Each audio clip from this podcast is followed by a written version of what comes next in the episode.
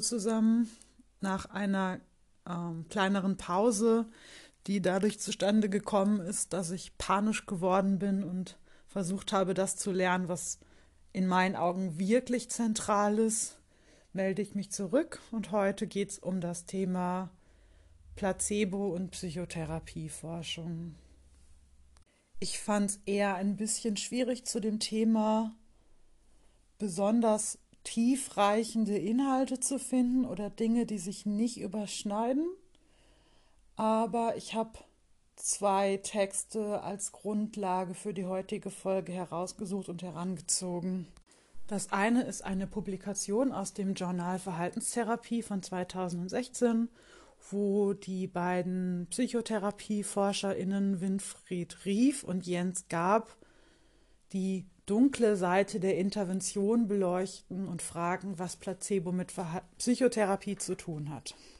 Der andere Text ist ein Kapitel mal wieder aus dem Lehrbuch der Verhaltenstherapie von Jürgen Margraf und Sylvia Schneider. Und das ist das Kapitel 4 Psychotherapieforschung.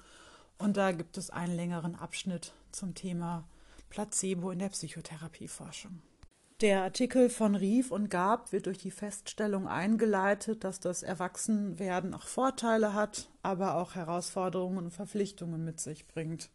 Das übertragen die auf die relativ junge Teildisziplin Psychotherapieforschung, die im Grunde erst seit den 1970ern wirklich existent ist und entsprechend auch noch in der Entwicklung ihrer Methodik ist und auch zunehmend sich erst kleinteiligeren Fragestellungen zuwendet. Es wird häufig so beschrieben, dass am Anfang der Psychotherapieforschung es in der Regel eher darum ging, nachzuweisen, dass Psychotherapie überhaupt hilft und dass Psychotherapie eben zum Teil auch wirksamer ist als andere Verfahren, wie beispielsweise medikamentöse Behandlung oder ein Gespräch zwischen Freundinnen, was ja häufig immer noch als Kritik an Psychotherapie herangeführt wird. Und mittlerweile geht es tatsächlich um sehr spezifische Wirkfaktoren, um einzelne Therapieschulen und Techniken und auch darum zu prüfen, was in einem psychotherapeutischen Prozess eigentlich zum Erfolg beiträgt und was über die relativ gut abgesicherten allgemeinen Wirkfaktoren von Psychotherapie nach Grave hinaus wirksam ist.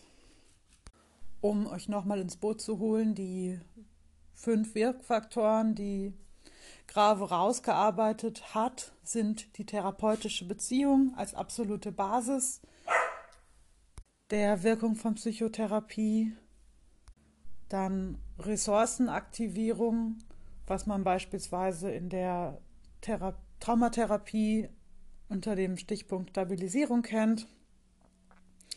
Dann motivationale Klärung, also worum soll es in der Therapie überhaupt gehen? Was ist der Arbeitsauftrag? Ist die oder der Klient überhaupt willig an sich zu arbeiten und Veränderungen innerhalb der eigenen Person vorzunehmen. Die Problemaktualisierung, was sowas ähnliches meint wie das Problem in der therapeutischen Situation wirklich im Raum zu haben und zu guter Letzt die Problembewältigung also nach dem Verstehen des Problems, das tatsächlich in mentales oder behaviorales Verhalten im Alltag umzusetzen. Und es scheint tatsächlich so zu sein, dass sich mit Änderungen der äh, Methodik der Psychotherapieforschung und vielleicht auch ein bisschen mit so einem mh, mm, Veränderung der Erwartung von KlientInnen an Psychotherapie, auch die Effektstärken von Psychotherapieverfahren verringert haben. Und Rief und Gab zitieren tatsächlich eine Publikation von Johnson und Frey, nee, Friborg aus dem Jahr 2015, die sogar sagen, dass sich die Effektstärken der kognitiven Verhaltenstherapie seit ihrer Einführung in den 1970ern halbiert haben. Hiervon ausgehend erscheint die Frage danach, ob Psychotherapie nur Placebo sei, ja tatsächlich noch ein bisschen berechtigter. Und hier machen die beiden AutorInnen tatsächlich einen interessanten Twist, über den ich mich auch heimlich ein bisschen zu doll gefreut habe. Sie stellen das mit der Medikamentenforschung gegenüber, in der ja auch häufig nachgewiesen werden kann, dass der Placebo-Effekt ziemlich, ziemlich groß ist. Und gerade auch in der Psychopharmakotherapieforschung scheint es so zu sein, dass viele Medikamente über den Placebo-Effekt hinaus nicht mehr so viel Wirkung haben.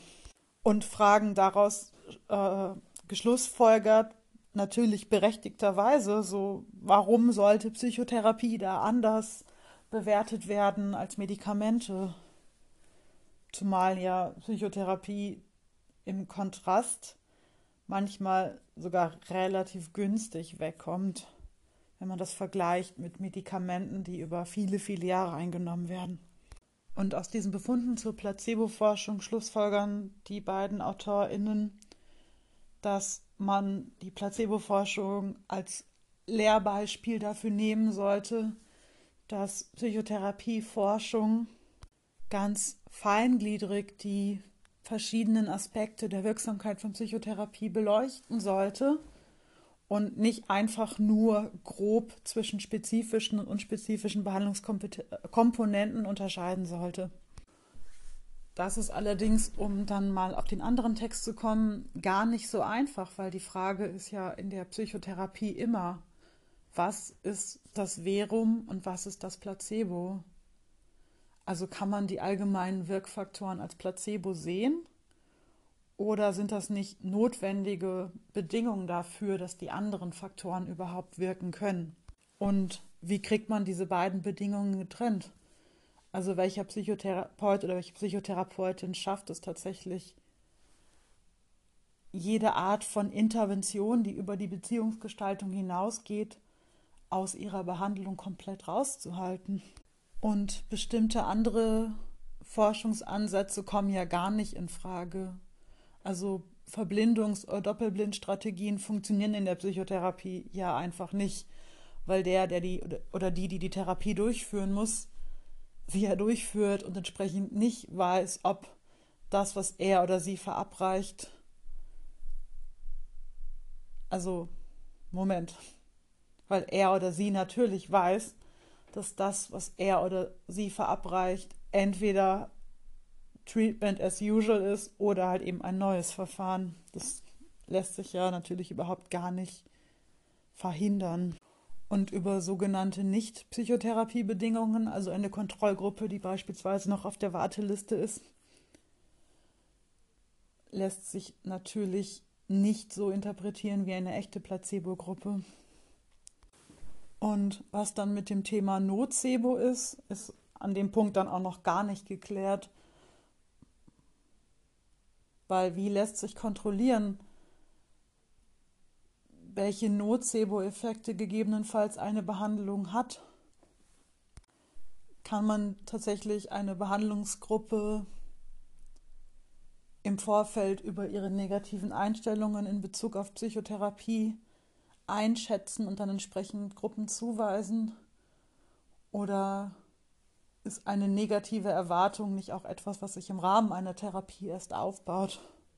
Und dann zu guter Letzt ist es natürlich auch immer ein Problem, dass Psychotherapie so eine aktive Beteiligung der Klientin fordert. Bei einem Medikament geht ja die Adhärenz oder Compliance gar nicht darüber hinaus, dass die Person ein Medikament beispielsweise nimmt, wobei es ja auch da schon im Langzeitverlauf häufig zunehmend schwieriger wird, dass die Klientinnen adhärent sind. Das sieht man ja zum Beispiel in der Langzeitbehandlung mit HIV-Medikamenten oder in der Pilleneinnahme bei Frauen. Und umso gravierender ist es natürlich in der Psychotherapie. Also aus meiner persönlichen Erfahrung bemerke ich halt eben auch, dass es Klientinnen gibt, die jahrelang in Therapie kommen und es passiert echt relativ wenig. Also es passiert schon irgendwie viel, aber die Symptomatik der Klientin verbessert sich nicht wirklich. Und auf der anderen Seite gibt es Leute, die mit ganz anderen Ressourcen kommen oder mit ganz anderen Therapiezielen und die vielleicht auch interaktionell weniger auffällig sind und bei denen es gigantische Sprünge in derselben Therapiezeit gibt. Und auch wenn die Psychotherapie-Richtlinie sagt, dass Psychotherapie ausreichend zweckmäßig und wirtschaftlich sein muss und dass man streng genommen Klientinnen ausschließen müsste, die mit ungünstigen Vorbedingungen in Psychotherapie kommen, ist das ja doch auch ethisch recht fragwürdig, dass Leute, die schwer gestört sind oder die eine ähm, schwierige Ausgangsbedingung haben, dass gerade die keinen Anspruch auf Psychotherapie haben sollen.